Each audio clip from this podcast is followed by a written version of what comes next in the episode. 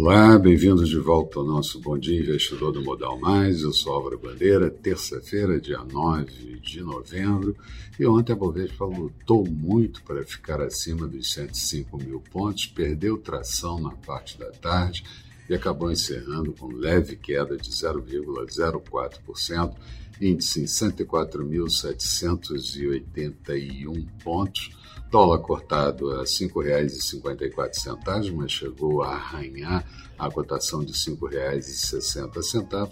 Dow Jones fechando com alta de 0,29%, Nasdaq com pequena alta de 0,07%, mas depois de muitos recordes históricos batidos em sequência.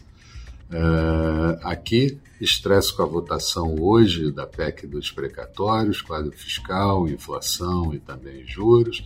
No exterior, tapering e inflação. Hoje, mercados da Ásia terminaram o dia majoritariamente em alta, as bolsas da Europa operando em situação idêntica, trabalhando em alta e até melhorando um pouco da abertura, e nos Estados Unidos, indicadores futuros com comportamento misto. Aqui, mesma situação de ontem. Não podemos perder o patamar dos 104 mil e 102 mil pontos, sob pena de precipitar vendas até 100 mil e estamos longe de melhora, primeiro nos 107, uma melhora relativa, mas melhora mesmo só depois dos 115 mil pontos. No exterior, a Alemanha mostrou um superávit na balança comercial em setembro de 13,2 bilhões de euros, fruto de exportações em queda de 0,7% e importações com alta de 0,1%. Lá, o índice ZIUS expectativas econômicas subiu para 31,7 pontos em novembro, quando a previsão era que ficasse em 20 pontos. Já a OCDE mostra a taxa de desemprego dos países membros em queda para 5,8 no mês de setembro, mas ainda maior que antes da pandemia. Nos Estados Unidos, Lael Brainard foi entrevistada para, eh, quem sabe, ser presidente do FED, única democrata no conselho do FED, e certamente vai ter alguma disputa ainda com Jerome Powell, que pode seguir no seu mandato.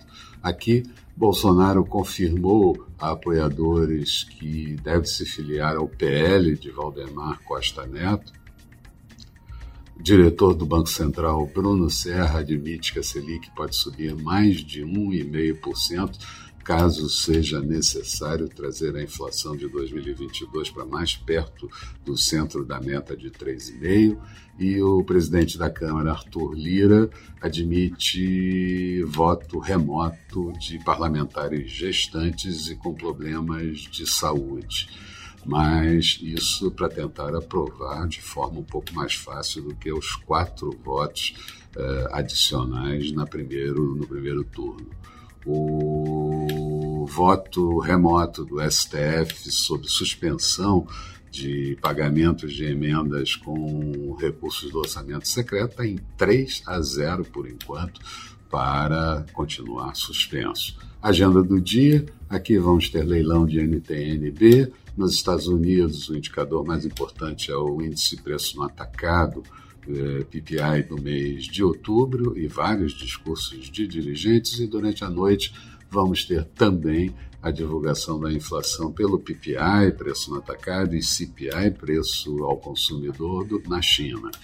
Expectativa é, China referente ao mês de outubro. Expectativa para o dia, Bovespa pode seguir tentando recuperação, dólar um pouco mais fraco e juros também, mas certamente vai depender do clima político que vai dominar o dia por aqui.